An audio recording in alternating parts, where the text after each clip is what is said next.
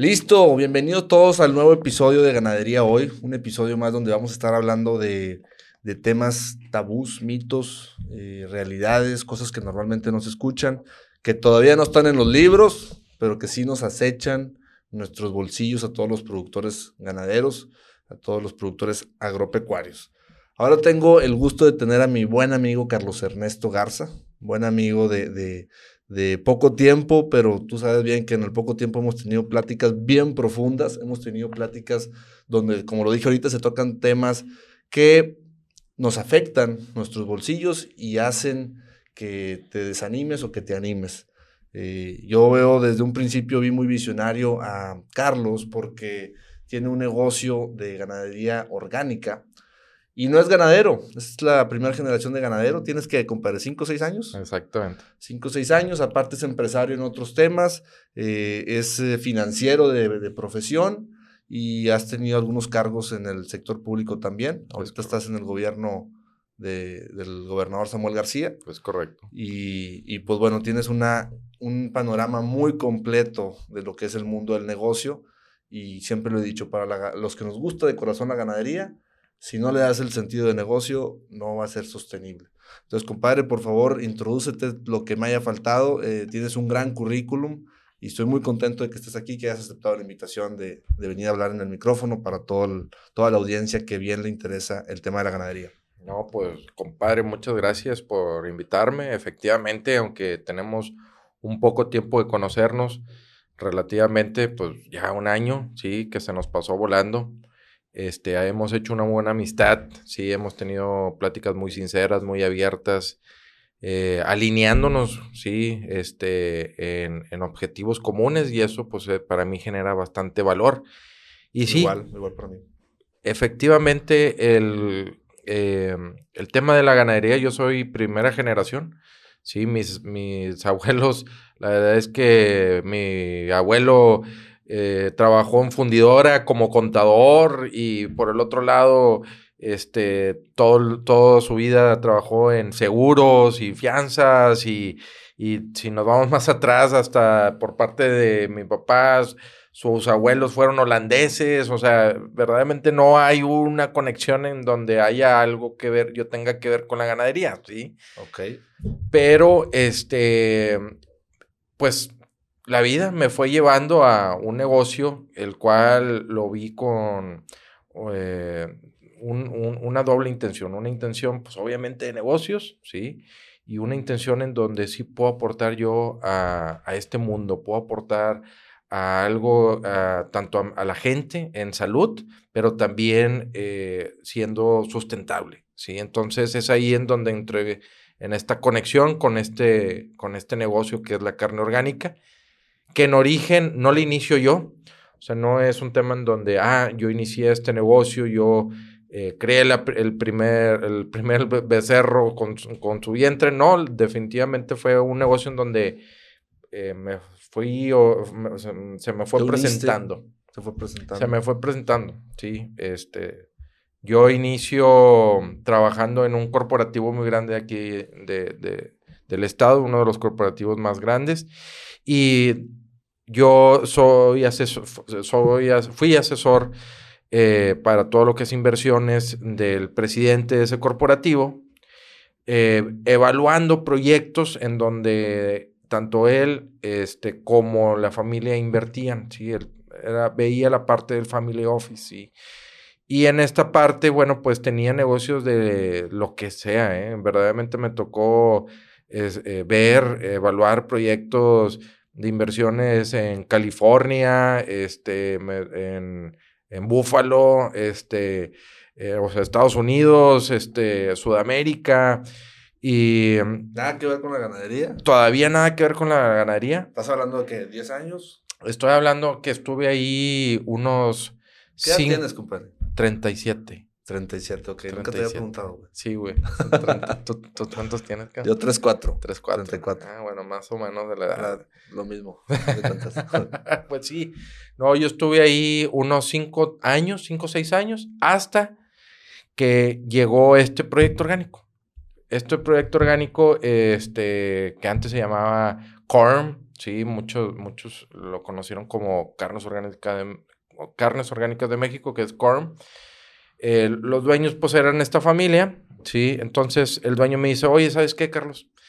Tengo este negocio que le he estado metiendo una buena cantidad mensualmente durante 10 años, ¿sí?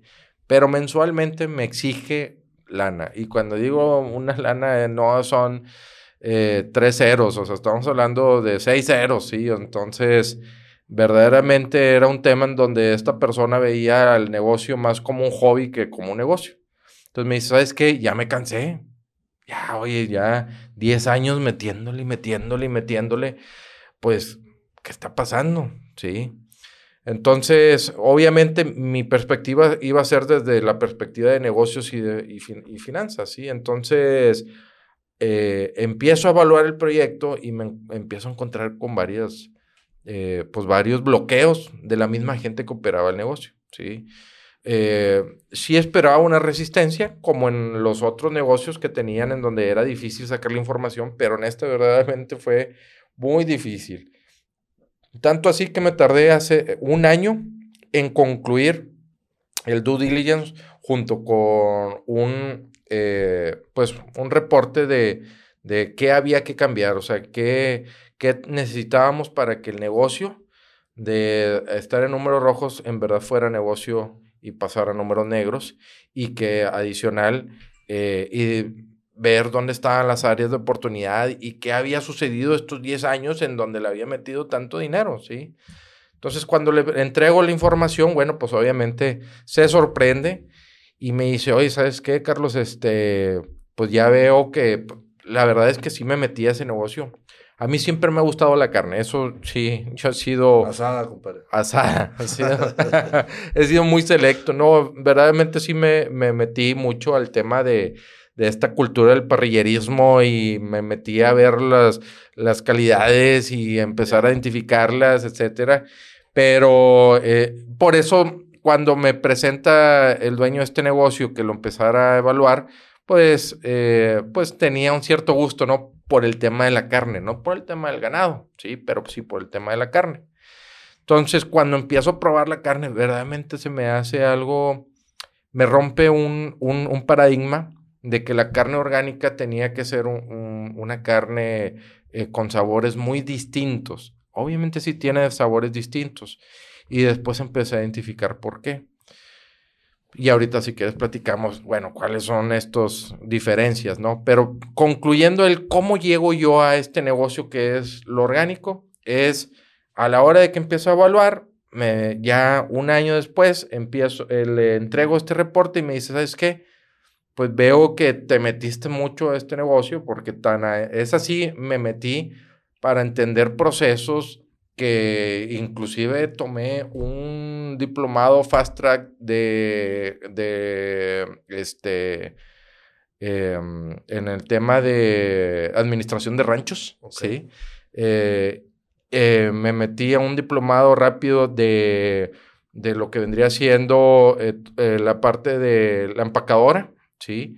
Verdaderamente... ¿La empacadora de carne? La empacadora de carne, sí, porque teníamos empacadora en ese negocio también. Entonces, la verdad es que me metí bastante para entender procesos rápidos, ¿sí? Y estaba estudiando, o sea, seis meses me dediqué a estudiar en lo que sacaba información, en lo que generaba los reportes, ¿sí?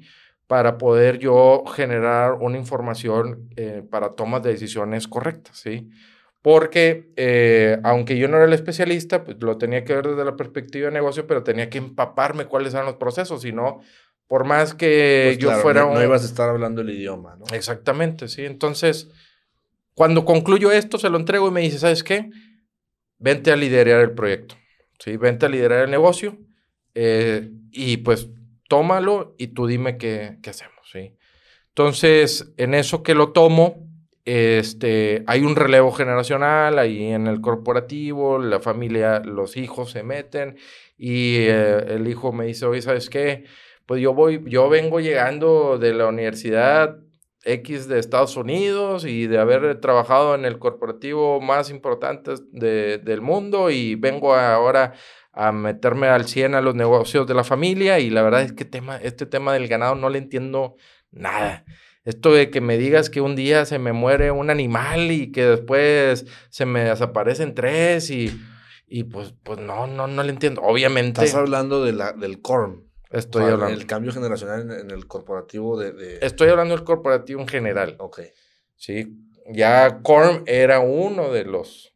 Esta empresa orgánica era una empresa más. De ellos. De ellos. Ya te entendí, compadre. Entonces, cuando llega el relevo generacional, dicen, este tema de los animales, o sea, está bien como hobby, pero no, no me interesa el tema de los negocios.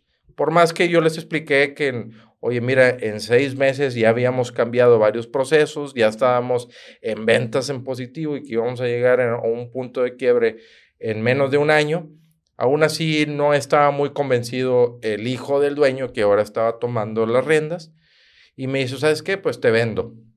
Y ya empezamos las conversaciones, eh, nos tardamos, sí, nos tardamos como cinco o seis meses en concluir la, el, traspaso, sí, este, eh, y, el traspaso slash venta.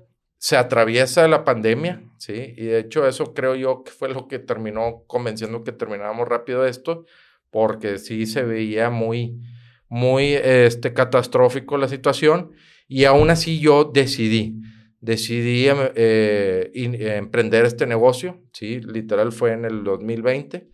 Entonces, desde el 2020, bueno, pues ya forma parte ya de mío, ¿sí? Este, de, mis negocios. Y desde entonces, pues más me he estado involucrando. al iniciar, eh, engordaba aquí en Salinas Victoria y por Mambulique, en los ranchos de ellos. Eh, concluí eh, lo que fue la, última engorda, la concluí con ellos y a la par empiezo a, a trabajar el rancho en Veracruz. Hay un rancho que tenemos en la familia en Veracruz y empezamos a trabajarlo para podernos adecuar a las certificaciones orgánicas. y cuando concluimos la engorda del, del último corral aquí en, en Salinas Victoria, ya empezamos al 100 allá en Veracruz. Entonces en Veracruz en, engordo, allá, tienes crío, engordo. Y aquí en Monterrey eh, trabajo las piezas allá, los canales me las, me las trabajan a, primarias y después me las traigo y aquí yo ya los termino en el corte final. Carlos, ahorita cuando platicabas tu historia, dijiste cómo un joven en el corporativo pues el ramo de la ganadería que involucraba ese corporativo, por peras o manzanas no le interesó, porque económicamente no era tan redituable como los otros, por lo que ha sido, que pues es una historia de tristeza porque ya no hubo un relevo generacional ahí. Pero gracias a Dios surgió otro joven que le entraste, le viste un poco de números y, le viste visión y le viste futuro y le entraste. Eh, eh, tocas, a lo mejor no te diste cuenta, pero tocas un punto insensible. Casi no vemos jóvenes en este tema. Y, y, y, pues que lo hayas arropado tiene doble mérito, porque probablemente ahí se hubiera acabado ese, ese ramo. Eh, lo más fácil es venderle el ganado y pum, pum, tan, tan, se acabó lo que se invirtió, pues bueno, ya no voltees atrás. Eh, pero tú decidiste entrarle. Entonces, eh, percibes también eso, la falta de jóvenes, la falta de, ese relevo generacional, de esos padres de familia que tienen sus ranchos y que por alguna razón los hijos deciden irse a Estados Unidos, porque estamos aquí en el norte de México y es muy normal irse a Estados Unidos, y, deciden irse a la ciudad y deciden irse a, otros negocios más industrializados que, que, auguran un dinero más, eh, menos matado y tal vez con más seguridad este, pero pues la ganadería te da una sensación de vida plena que no sé si te la den otros negocios. ¿Tú, tú cómo percibes este tema?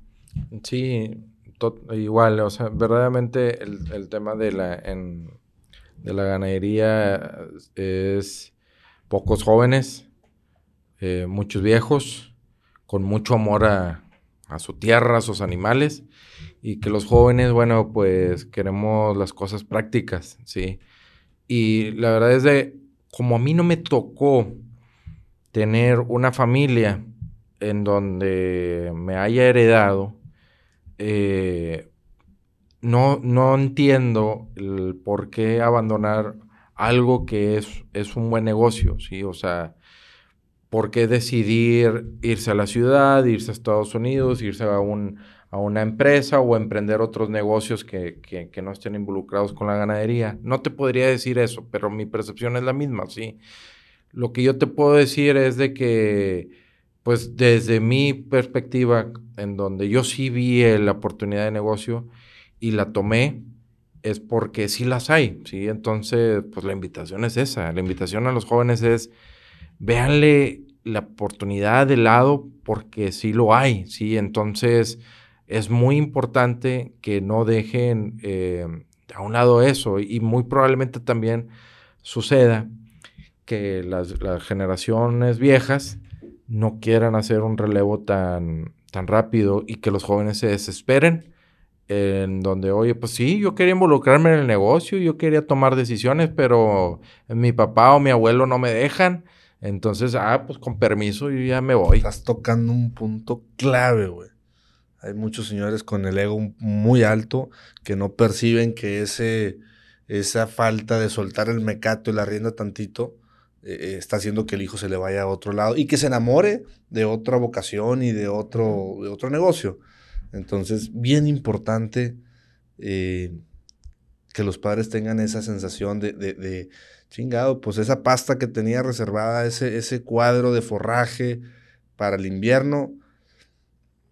Ahorita veo que trae dinero el huerco, eh, mijito, cómprate 20 becerros y échalos ahí para que, para que veas cómo van a echar kilos y para que percibas lo que es el negocio ganadero. A veces tienes que soltarle los tiritos. Exacto. Este, yo cuando cumplí 15 años, te platico, me dijo papá, ¿quieres Cheyenne o quieres camioneta o quieres becerros? Y con el dolor de mi corazón, porque me encantaba el desmadre, le dije que los becerros. Y me acuerdo muy bien que alcancé 60 becerros, compadre. Hice todo mi trabajo y numeritos y acá y esto y lo otro. Oye, pues lo solté en un pedazo, en una pasta, en el tino, que es ejido. Luego, luego se me murió uno, güey. Luego, luego. Este, para no hacerte el cuento largo de todas las chipiloneadas que les hice, que, que, que estaba bien pegado. Ajá. Eh, quedaron 57, eh, se murieron otros dos. Y, cuando agarré el dinero, me dijo, papá, págame los 60. Ah, cabrón, pues no que eran míos. No, no, pero así, es como te vas a dar cuenta del, negocio. Aquí está el cheque que yo pagué por ellos. Entonces dije, ah, caray, me quedaron, no me acuerdo, pues 60 mil pesos, que era un dineral hace, 15, hace 20 años, güey. Y, y pues papá muy orgulloso de que de que vio cómo le agarré sabor al dinero.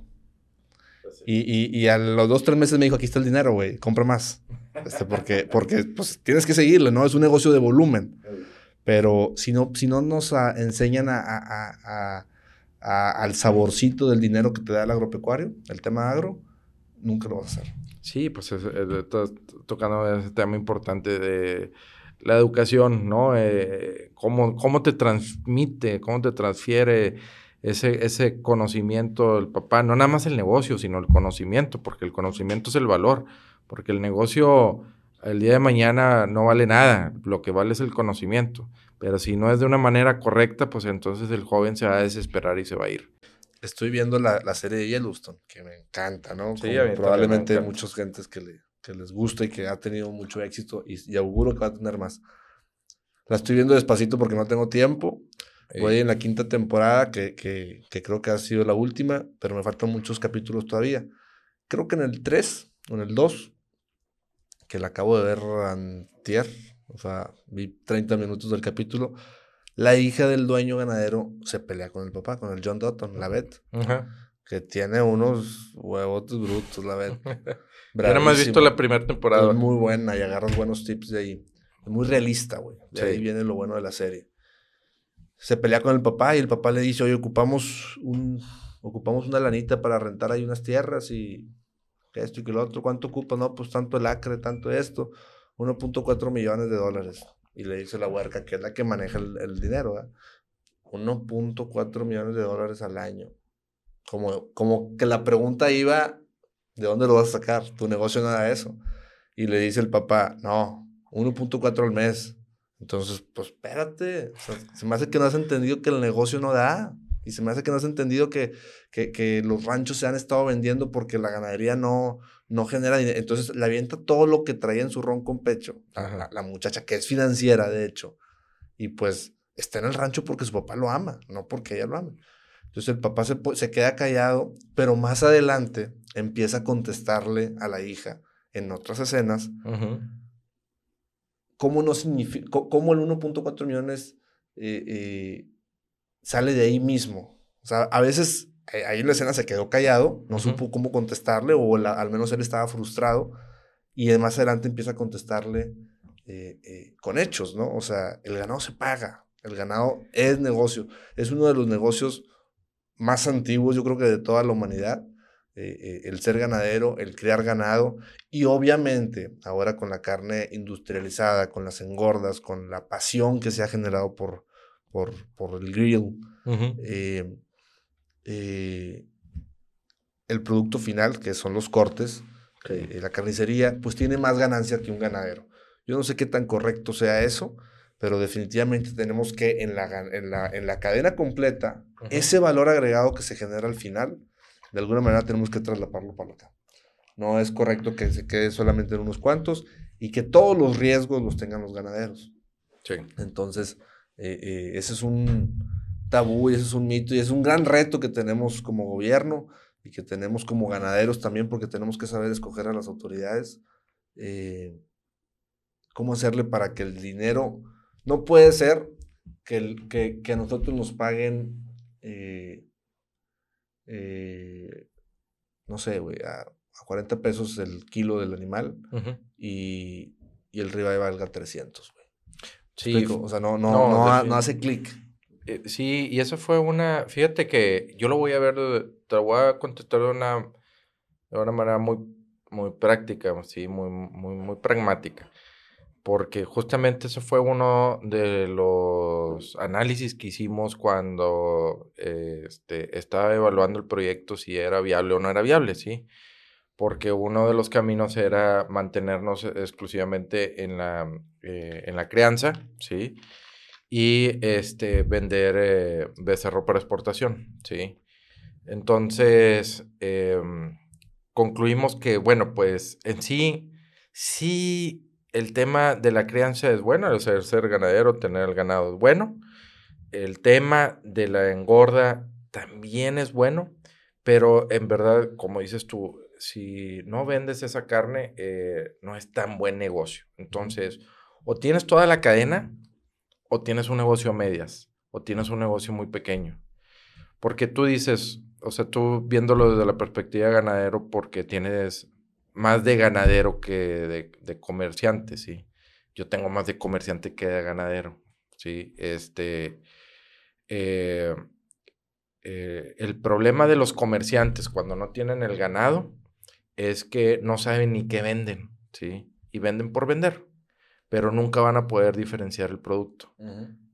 Entonces, para mí, mi sugerencia es, de hecho, Vi un, ganadero la semana pasada que quiere que le ayude a trabajar su proyecto comercial, porque ahí está el dinero, ¿sí?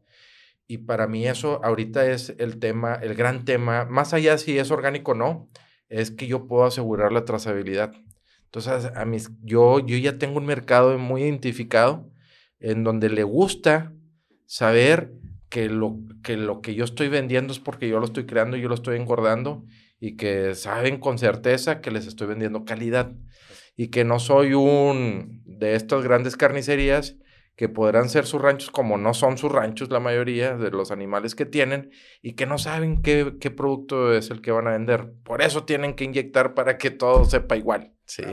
Entonces, eh, yo creo que si queremos, o sea, depende, o sea, sí te entiendo la parte de, la, de, oye, no es justo lo que se le paga al ganadero eh, con respecto a, al, al, al, que comercia. Las ganancias de acá del producto final. El producto final, sí. Eh, creo yo que sí debe haber un mayor balance, pero pues ahorita es ah, ganadero, apuéstale también a la comercialización, sí, o sea, eh, no le tengas miedo a los grandotes, o sea, en verdad es un tema nada más de ir picando piedra, porque mercado sí hay, y cada vez hay más mercado que despierta al sentido de qué me está vendiendo eh, este compadre de la gran carnicería. Claro, cada vez hay un cliente más exigente. Hay un cliente más exigente. Más aviondo, este, más culto, con más tecnología a la mano, como es tu celular, como es el mío, y quiere saber todo eso.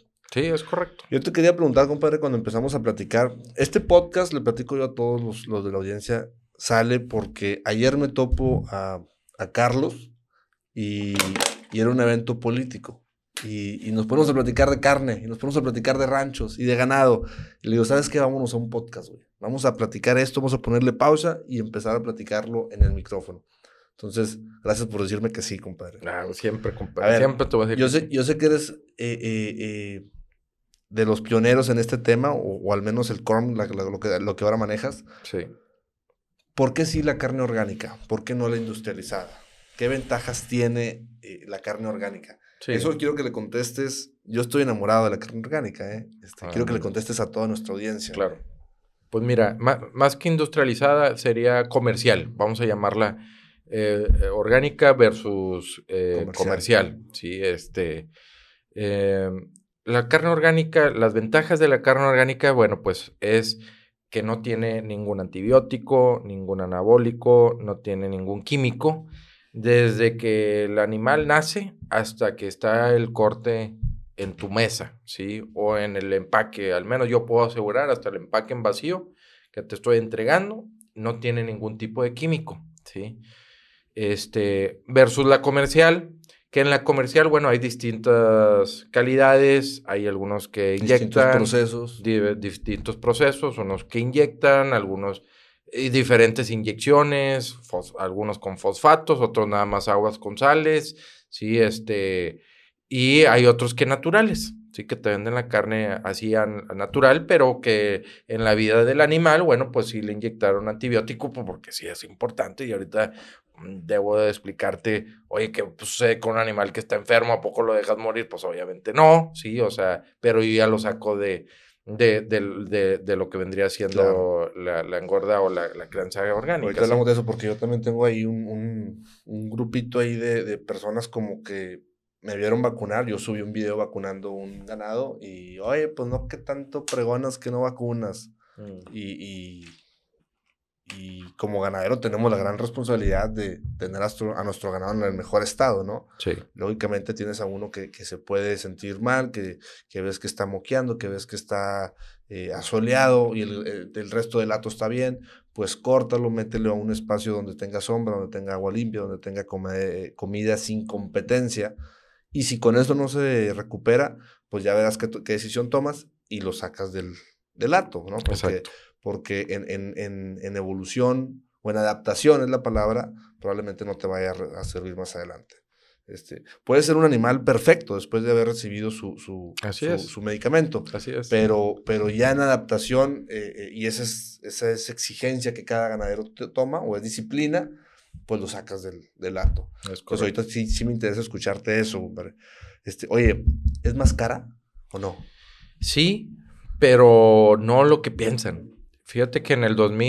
El, no es la guayú de dos mil pesos. No, güey, no, está, peor. porque en el 2021 hice un, un, estudio de mercado muy completo, muy, muy completo. Me costó bastante porque lo hice muy completo, en donde este, eh, fueron varios, fueron varias, eh, ¿cómo se les dice? Eh, pues no sé, pero me costó un chorro y fue muy completo. Y uno de de los focus group que, que, hicimos, porque hicimos como 10 grupos de focus group, hicimos otras metodologías, eso es lo que hacer, diferentes metodologías. Entonces fue muy amplio, o sea, estamos hablando de que en, este, en esto participaron alrededor como de 500 personas distintas, ¿sí? En donde algunas este, con, con, ah, con conocimiento de causa y otros en donde solamente se les invitó y no, no supieron hasta el final, ¿sí? Y en el, en el resultado de que cuando preguntan, bueno, pues la carne orgánica, ¿qué tanto crees que cueste? Ellos daban precios de, de Kobe, güey. O sea, no, han de costar 9 mil, 10 mil pesos, o sea, y espérate, o sea, no, no están así, o sea, sí hay unos costos distintos en la orgánica que en la convencional, ¿sí? O en la comercial, Eh, pero, pero no es tan así. O sea, ¿por qué se eleva el precio? El precio se eleva porque ahorita platicamos, oye, tengo 100 animales, ¿sí? Y se me enferman 10, pues ya nada más tengo 90 animales para poderlos meter justamente a ese proceso, ¿sí? Entonces, son, o sea, de la inversión que tú tenías, pues... Expurgas y sacas los que no van a funcionar para eso. Es correcto, sí. Las y las fórmulas eh, tienen, son exigencia que no tengan, o sea, el grano que le vaya a dar, este, sea Jimmy O, que esté fuera de cualquier modificación, que no tenga ningún pesticida, ningún herbicida, que esté certificado el grano, en grano que les voy a dar, porque yo sí soy de las pocas engordas en el mundo de orgánico que engorda eh, semiestabulado, ¿sí? Eh, porque muchos orgánicos eh, lo hacen de libre pastoreo al 100%. Pero yo me di cuenta en, este tiempo, tanto cuando era corn como ahora es Corganic, ¿sí? Me di cuenta y en el estudio de mercado que la gente, eh, que el mercado del orgánico no es sinónimo de libre pastoreo, sino este, el, el mercado orgánico es un mercado que quiere comer más saludable, sí, pero no que sea exclusivamente por un tema de salud. Entonces había diferenciación porque hay clientes que quieren comer orgánico por un estatus, ¿sí? Y otros porque es un tema de salud, ¿sí? Porque de convicción, ¿no? Más que salud, o sea, una convicción de, comer saludable. En el estatus está el tema de la convicción, ¿sí? O sea, yo quiero estar en ese estatus porque yo estoy convencido que este, es, eh, este programa de, de, engorda, bueno, pues me ayuda a mí y ayuda al entorno, ¿sí?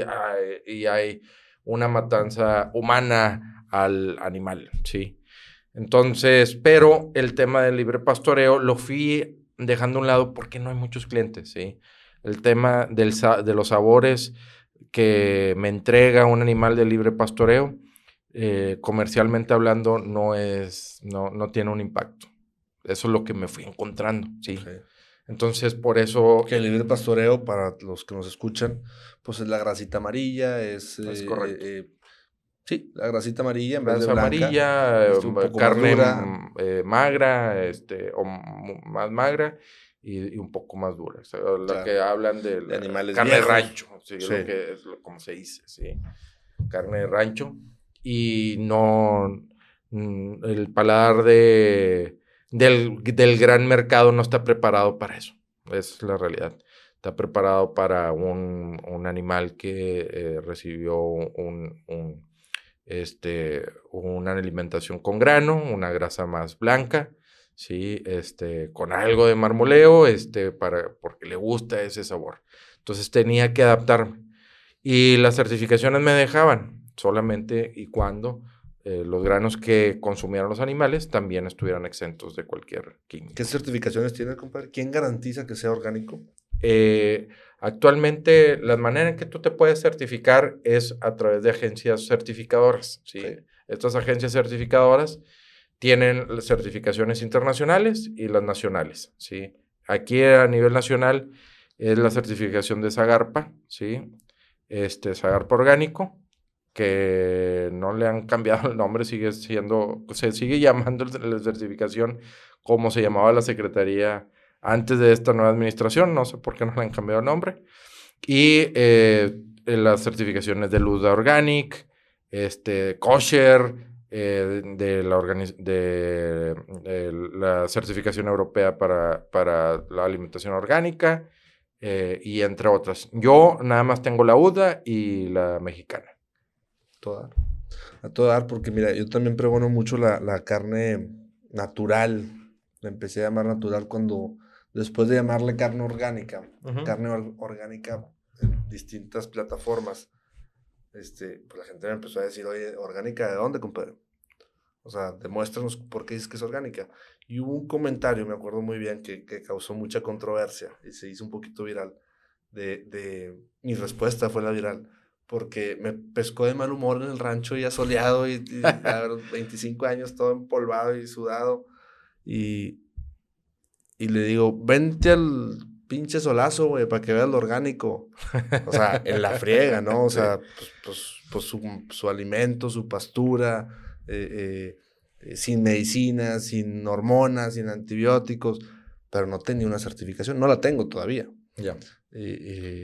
entonces, fue una meta que me propuse hace tiempo, buscar una certificación, y no lo hice porque, híjole, el tiempo se va, ¿no? No, y es difícil. Si tan solo tuviera 25, 27 horas al día, pero tiene 24 y se pasan hecho bala.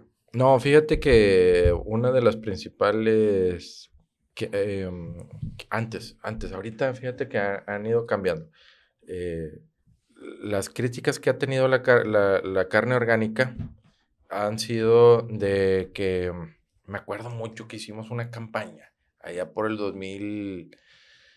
2018, no, perdóname, 2019, 2018 y 2019, en donde, bueno, pues ya publicó una campaña en redes sociales, eh, en grupos de parrilleros, ¿sí? Diferentes grupos de, estos grupos de Facebook de parrilleros, ¿no?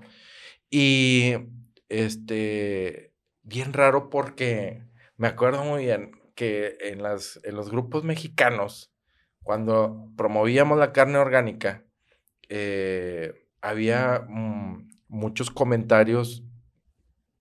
Principal era, ¿A poco la carne, hay carne sintética, que ahora sí hay carne sintética, pero en aquel entonces todavía no era tan famosa, eh, de que no, compadre, orgánica es un proceso, no es que la carne en sí sea orgánica, obviamente la carne es orgánica, sino cuando nos referimos a, un, a una carne orgánica es por el proceso orgánico.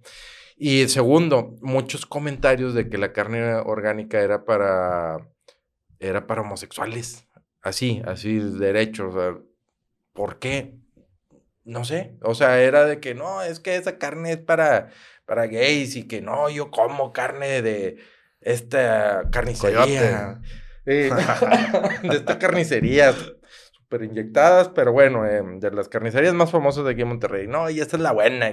Pero fíjate, cuando íbamos a grupos de parrilleros de Estados Unidos, era al revés. Era al revés, güey. Claro. Oye, ¿dónde la consigo? Oye, está, este, me interesa más información y quiero saber y y era, era increíble, sí, o sea, allá una, había una conciencia, sí, y había más conocimiento. Y más cultura. Y había más cultura, sí.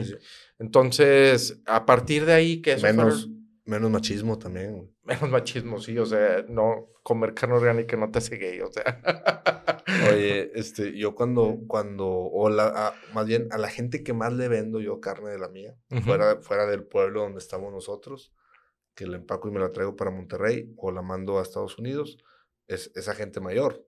Y muchos, el comentario de ellos es, eh, eh, o al menos, los al menos los primeros comentarios, oye, a esto, me acordé de mi infancia, güey. Me acordé de cuando hacía carne con papá, con mi abuelo, o sea, e-, el, sabor se les había ya olvidado, se les había borrado del paladar con tantos años de estar comiendo la carne. Inyectada. Eh, pues inyectada, ¿no? no yo, yo no quiero menospreciar a mucho, tengo muchos amigos engordadores, muchos amigos empacadores, y, cada quien hace su, su lucha, ¿no? Sí. Este.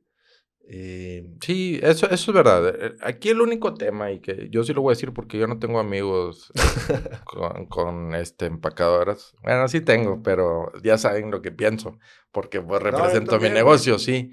Y es de que, oye, compadre, eh, una de las principales, cuando hicimos justamente el, el estudio de mercado, este, eh, en, en, una de las preguntas que también lanzamos fue, oye, eh, a nadie le, nadie le dolía el tema de las carnes orgánicas, de la, de, la carne inyectada, porque les preguntábamos, oye, ¿qué piensas de la carne inyectada? Y, y, la mayoría contestaban de, no, pues está bien y sabe bien, y la carne de tal negocio, sí, está muy buena, está rica, sí. Oye, ¿sí sabías que eh, esas tienen 30 hasta 40% de inyección y dicen, sí, pero si sabes que esa inyección, pues cuando la metes al asador, se va. Ah, chinga, ¿cómo? Sí, o sea, te están vendiendo 30% de agua, compadre. Ah, chinga, no, pues eso está muy mal. O sea, el, el, el, consumidor, el tema de las inyecciones, eh, no, no las hacía en un tema de impacto en el bolsillo, Sí. sino más bien decían, ah, pues, como un tipo sazonador, otro sabor. y para otro sabor, y pues sí, compadre, pero pues hay unos que sí abusan, no digo que todos, donde le meten hasta 30% de inyección, sí, y pues prácticamente es agua que te están vendiendo a precio de carne. Mira, hay una empresa, compadre, y esto lo sé desde hace como tres o cuatro años. No me acuerdo exactamente el nombre, es una empresa canadiense. Creo que es Three Rivers, Tres Ríos. Ok. Eh, patentó una máquina con unas agujas ahí medio flexibles y que en la piña completa, en, la- en el furlón, Ajá. las meten así todas Sí. y, y haz de cuenta que las sacan por el mismo canal. Sí, sí, sí, sí, los he visto. Pero, ¿qué crees que inyectan, güey? Que no, no sé. compadre. Grasita, compadre. Ah, ¿Quién se queja de la grasita? no, pues nadie. verá, una carne magra, una carne select, pues te la hacen, pues no sé si prime, pero sí choice, güey. Sí. Ah, eso no entonces- sabía. Entonces as- está, está muy, muy interesante. Eh, Oye, que le eh, pongan manteca, cabrón, imagínate, güey. Pegó, pegó. Una- no, pues ¿quién, quién pilla, güey? O sea, pillas por la papayina y pillas Sí, por exacto. la fulina y- o sea, hay, hay muchas cosas cancerígenas que, que... Ahorita te cuento otra anécdota. Hay muchas cosas que sí nos molestan como consumidores, como, como, como carnívoros o como humanos, no sé.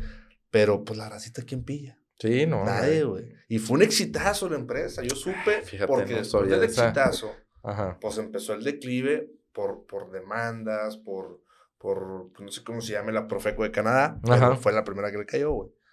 Entonces, y se defendieron, ¿eh? Pues yo no estoy envenenando a nadie. Estoy metiéndole sea, lo mismo que me da el Lo animal. mismito. Eh, eh, fue muy, muy controversial, ya cambiaron de nombre, no sé qué hicieron con la patente, pero existe la maquinita, Ah, hay que traerla, compadre. está, hay que traer. no, no chingues, Ah, no te creas.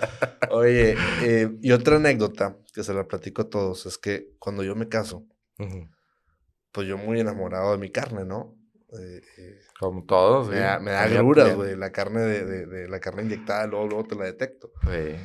Y, y a mi esposa la hice que le gustara la otra carne porque empezó a ver la diferencia, ¿no? Sí, sí, sí, sí. Pero siempre me decía, ¿por qué, por qué está más bonita la carne molida del, del H-E-B, del Soriana, de, de Costco? Pues está la carne molida bonita, roja, viva, sabrosa, güey, a la vista. Y la mía está rosita. Ya. Este, y le digo, no, pues porque a veces le dejo pedazos de grasa, ¿no? O sea, a Mm. veces pues, pues, la grasa la va blanqueando. Y dice, no, pues yo la quiero, yo la quiero bien roja, Armando. A mí, cortan la, la, la pon a, a los tablajeros a que corten la grasa y me la mueles para que quede bien roja. Pues la primera que le llevo, dice, oye, no, no, le falta rojo todavía. Yo te la pedí bien roja. Este, y le digo, ¿pero te gusta o no? Sí, me encanta. Pero, pero yo la quiero más roja. Entonces le dije, es- era un, no sé, güey. O sea, era un miércoles, un jueves. Al día siguiente nos íbamos a- al, al rancho otra vez, al pueblo. Ajá. Y le dije, mañana te voy a explicar cómo la vamos a hacer roja. Entonces nos vamos a la carnicería. Le pido a Polo, el carnicero ahí eh, que estaba en ese turno. Le digo, Polo, por favor, sácame aquí un pedazo de pescuezo y saco unos cortes. Que le entiendo muy bien a la carnicería. Ahora. Y, y la muelo. Y me dice, ¿ves? ¿Ves? Ahí estaba Margarita en un lado, ¿no? ¿Ves? ¿Ves? Eh, está rosa. Eso es lo que yo no quiero. Le dije, espérame, todavía no acabo, mi amor. Agarro toda la carne molida, Ajá. hago una montañita, saco un pedazo de corazón, hago dos slides de corazón y aviento un poquito de carne molida y un poquito de corazón. Y un poquito de carne molida y un poquito... Oye, salió pero roja, güey, la pinche carne. Me quería vomitar Margaret. Entonces desde ahí dice, no, mil veces la rosita, güey. pues sí, es que. Mira, chanchullas hay en todas partes, Sí, es correcto. pero es ética y es moral también de los empresarios como tú, como yo, pues vender lo que es correcto, ¿no? Porque pues está bien fácil ganarse el peso mal habido, pero ya con el teléfono que todos tienen, te pueden destruir y te pueden eh, pescar en esas maromas que, que, que te las van a cantar toda la vida. Aparte de que no lo hagas por miedo, hazlo por convicción. O sea, Así yo, yo, yo prefiero el caminito seguro, vender lo que es correcto, vender lo que está bien y, y que el mismo cliente te lo agradezca volviendo. Así es fácil, güey. Sí, es correcto. Yo, eh, eso ha sido el éxito del negocio. Pues sí, la verdad es de que hemos tenido este, estos 2021, 22, sí, estos tres años, ya para cuatro años, ya como mi negocio al 100%. Nos ha ido muy bien, sí, ya, o sea, y eso ha sido la clave. O sea, el, el que la gente, este, confía en el proceso, sigue siendo el mismo, sigue siendo la misma carne. Este, entonces, ellos saben, palpan muy bien la calidad. O sea, verdaderamente tengo clientes muy exigentes, muy, muy, muy exigentes. Y es algo que, por ejemplo, a mis tablajeros sí les he dicho, sí, este, igual en la parte del rancho, por favor, cualquier cosa que suceda distinto en el proceso, los clientes van a pillar en el momento, en el segundo. Y no esto, no es, puede ser un momento, no, puede, no podemos hacer una chanchulla de que, ah, bueno, no, mira, métele esta otra cosa y va a salir como antes. No, porque el proceso debe ser muy natural, muy orgánico, ¿sí? En donde la falta de algo o el extra de algo se va a notar, ¿sí? Entonces, la verdad es de que los tablajeros que tengo ahorita, bueno, pues son los tablajeros de la, del negocio pasado, entonces entienden perfectamente bien la exigencia de los clientes, sí, este, y, la verdad es de que nos ha ido muy bien en esa parte, sí. Oye, a un paréntesis, eh, ¿no batallas con los tablajeros? No, con los choferes sí. Pero yo con es, que, es que hablando con los empacadores, Ajá. Y aquí le mando un saludo al, señor Martín González y a, mi amigo Samuel Ramos eh, eh, y a muchos otros. ¿no? Si me pongo a mencionarlos, son, son muchos. Eh, todos con el problema de que, de que no consiguen tablajeros que sepan. Hay muchos que se ponen la bata blanca y las botas blancas y, y, se ponen a cortar y salta una uña de vez en cuando de ellos mismos. Pero estábamos viendo con, con la uni hacer un curso para tablajeros, un curso rápido, curso de seis meses. Ah, pues. Pero estaría, estaría muy padre porque realmente no hay. Te voy a contar otra cosa. Cuando yo estaba chico, que llegaba a Monterrey con, con, con las uñas, pues digo, cuando eres carnicero, hueles a grasa, ¿no? Sí, claro. Por más que te bañes uno o dos días, sigues oliendo a grasa. Eh, y me acuerdo mucho que había gente que sí me decía, oye, hueles raro. y yo nunca decía nada, güey. Yo no decía, es que pues el fin de semana, a ver, yo me vine a Monterrey a estudiar, eh, porque allá en mi pueblo fue una especie de niño problema, güey, entre, entre exigencia a los maestros de que me enseñaran más, puros dieces, y, y, y entre, pues muy peleonero, al que le hacían bullying, me peleaba por él, me metía los golpes y, y, era problema, o sea, siempre había un problema conmigo. Mi abuelo me dice, le dice a papá, oye, échamelo, yo lo compongo acá en Monterrey, me meto en una escuela de más eh, nivel académico, académico eh, también primer lugar, y en secundaria, en otra escuela de más, de un poquito más nivel académico, se suponía, este, es donde yo me empiezo a ver, ah, el compromiso fue que siempre tenía que regresar los fines de semana al pueblo. Te dejo ir a Monterrey a tus 11 años, güey. Pero te vienes a Monterrey, al pueblo todos los viernes y los domingos te vas. Entonces así fue, güey. Toda la, o sea, sexto de primaria, toda la secundaria, toda la prepa, y yo creo que toda la carrera también. Pero, pero en secundaria a mí me empezaba a dar pena que había, pues ya te gustaba una, una compañera o, o, ya andabas ahí, este, me paraba el pelo, güey, con, con spikes sonso, pero, pero pues bueno, al final era, era la onda que te gustaba una, te gustaba otra, y, y, y me daba pena que me dijeran, que, que olía grasa. Entonces, pues me callaba, me quedaba callado y inventaba una, una burrada y, y, pues ya. Entonces, a finales de la secundaria, bueno, a principios de la prepa, me doy cuenta que mis compañeros no sabían distinguir pinche tibón de una rachera, güey. Sí, y, y qué padre la rachera Oye, güey, eso no es. es un ribeye, compadre. La rachera no trae hueso, güey. mames. ¿Cómo no? Pues a mí me dijeron que era rachera. Y... Entonces empecé a valorar lo que yo sabía y empecé a sentir ese orgullo. Pues un orgullo rural, un orgullo por la, por la esencia del pueblo, por la esencia del agropecuario, por, por saber de cortes, por saberle sacar filo con la chaira. Que, que, que, que de cierta manera, cuando tú vienes de un pueblo a una ciudad, la ciudad sin decírtelo, te hace sentir que eso no es lo que vale. Mm. Como que lo chido está en la ciudad, lo cool está en la ciudad.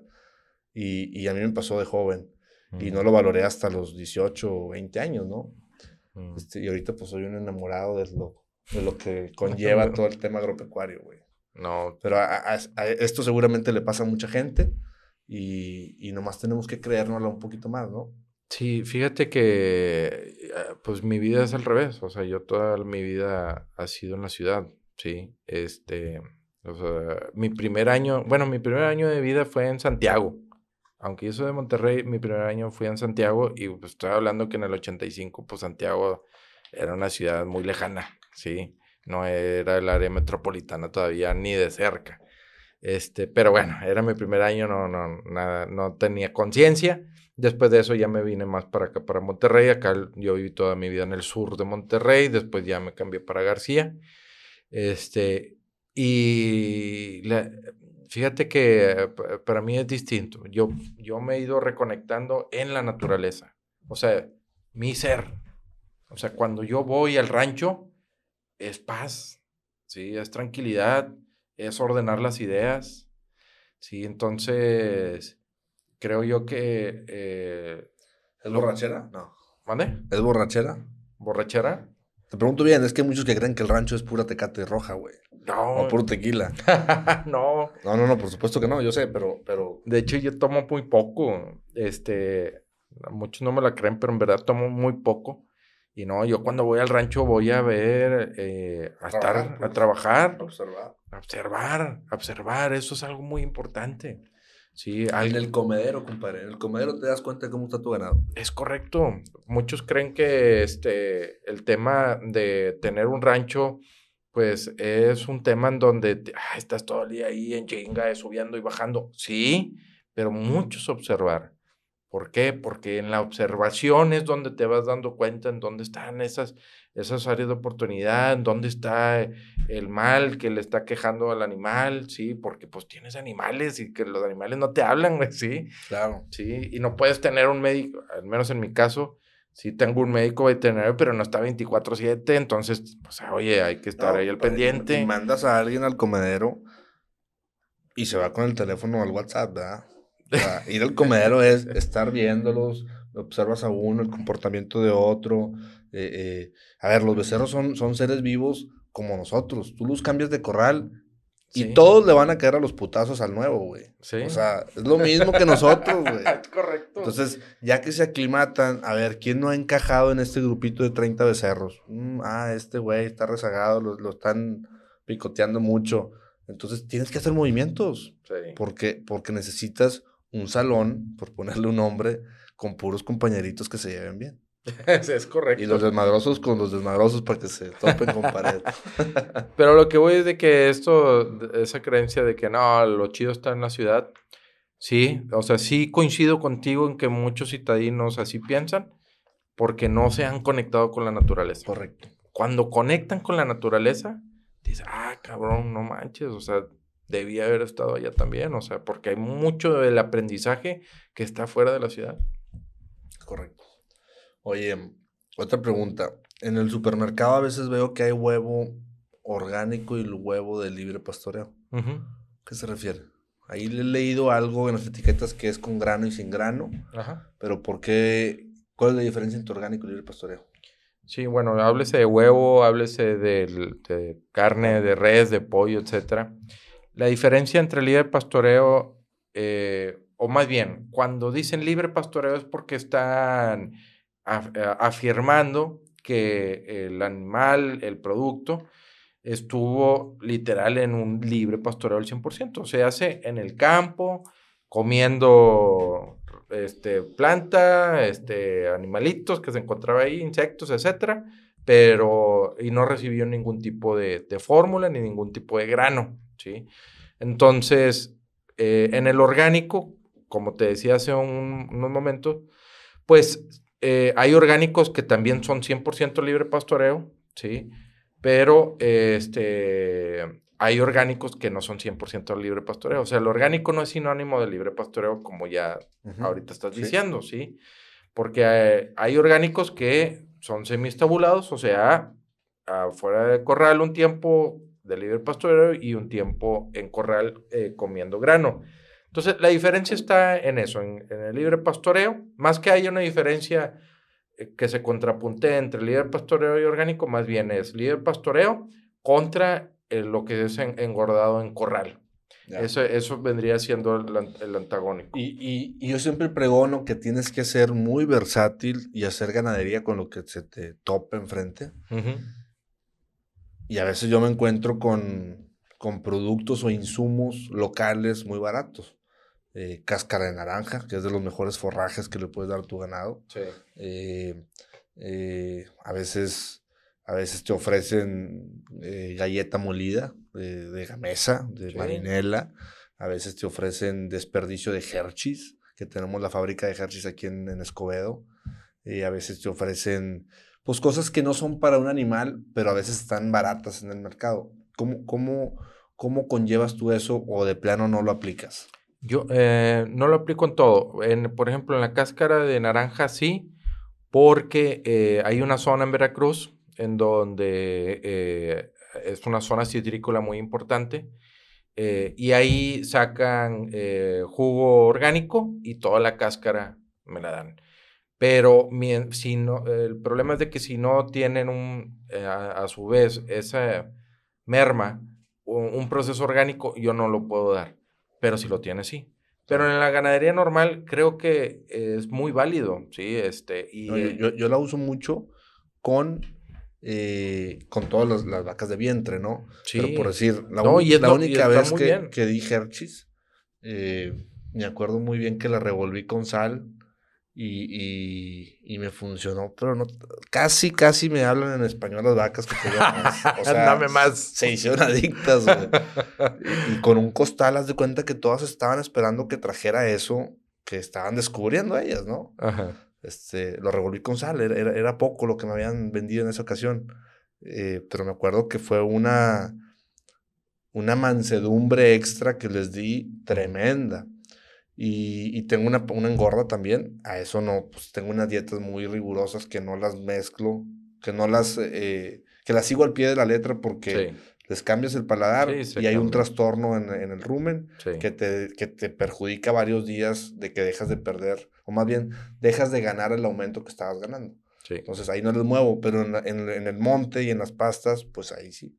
Sí. Ahí sí aprovecho eso. Así es como creo que los, que los ganaderos ayudamos a mucho a la economía local. No, totalmente. O sea, si como dices tú, si no es al, al, corral que estás engordando, si es para las vientres, si o es para otro tipo, definitivamente creo que el tema de, utilizar mermas que te da la misma eh, comercio, creo que es válido. Mira, eh, el tema de generar una economía circular en la ganadería es muy importante y creo que está todo puesto para que sí sea, ¿sí? O sea, utilizar lo que para otro es basura, utilizarlo para algo que puede generar un valor, definitivamente se le debe apostar a eso. Compadre, pues bueno, ya llevamos rato hablando. Este, quiero que me platiques o que cierres un mensaje eh, muy enfocado a, a, los jóvenes ganaderos, a jóvenes que no tienen eh, eh, una familia con antecedentes ganaderos, como fue tu caso, a jóvenes que tienen antecedentes con familias ganaderas, pero que todos están en el, en el mood del ganadero, porque hay una tendencia que yo la estoy, eh, eh, que la resalto mucho, que es la buena vida, y la buena vida se da en la zona rural. Entonces, hay muchos jóvenes que, que, que, quieren quedarse en la ganadería, hay muchos jóvenes que quieren empezar en la ganadería. ¿Qué les dirías tú? Darles un mensaje a ronco pecho.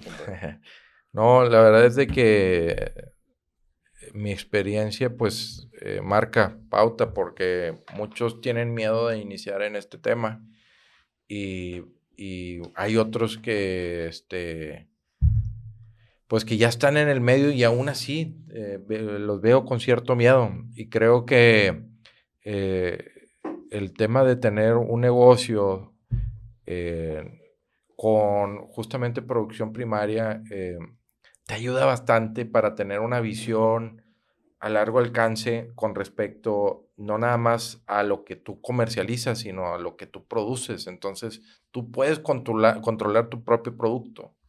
O sea, verdaderamente yo lo veo desde una perspectiva igual, muy pragmática, muy práctica, ¿sí? En donde yo estoy seguro de lo que estoy vendiendo y por eso, por eso mi éxito, porque, porque yo le estoy diciendo a la señora, porque mi mercado es 70% mujeres, ¿sí? Este, que este producto es de calidad.